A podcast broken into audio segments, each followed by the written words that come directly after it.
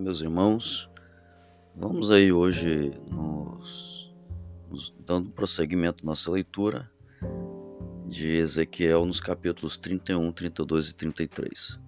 Aqui no capítulo 31, essa mensagem tem o um endereço certo, o rei do Egito.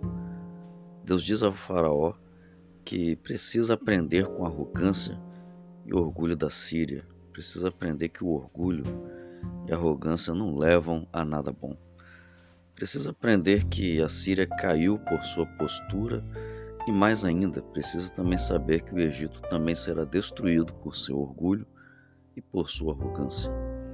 Com a leitura de hoje aprendemos que a pompa e o comportamento arrogante são uma boa maneira de apressar a autodestruição. Aprendemos que o comportamento orgulhoso mostra que não compreendemos o nosso real papel como filhos e filhas de Deus.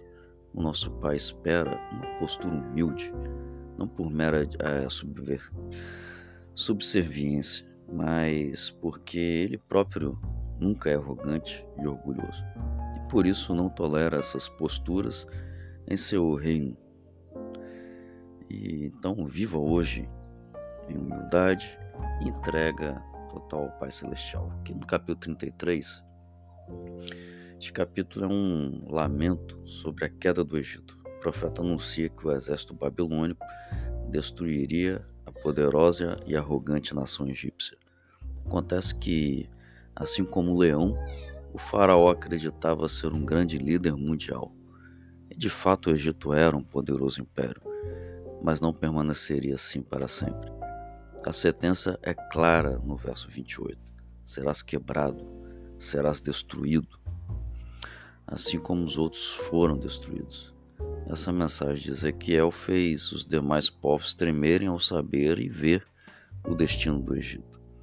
Como diz o verso 17, Egito desceria sepultura junto com as demais nações incircuncisas. Cabe aqui uma reflexão muito importante. O poder e a autoridade têm seu espaço e a sua necessidade. Mas, quando o poder nos torna orgulhosos, está na hora de uma avaliação muito séria.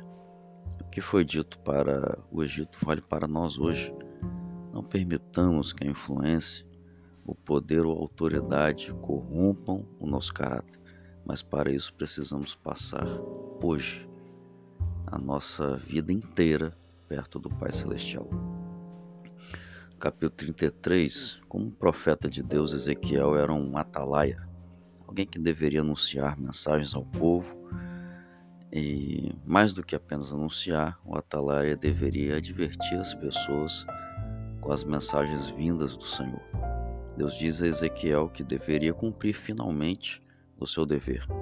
Uma parte essencial do trabalho do atalaia, do atalaia profético, era convocar as pessoas ao arrependimento, deixando claro que Deus não queria a destruição das pessoas e sim sua salvação. Por isso, a mensagem deveria ser clara e honesta, é, comunicando às pessoas o que Deus queria que fosse comunicado. Independentemente das pessoas gostarem ou não da mensagem, o atalaia deveria ser honesto, transmitir a informação. E sabe qual foi a reação das pessoas de Jerusalém? Houve gente que reagiu com sinceridade, como diz o verso 10.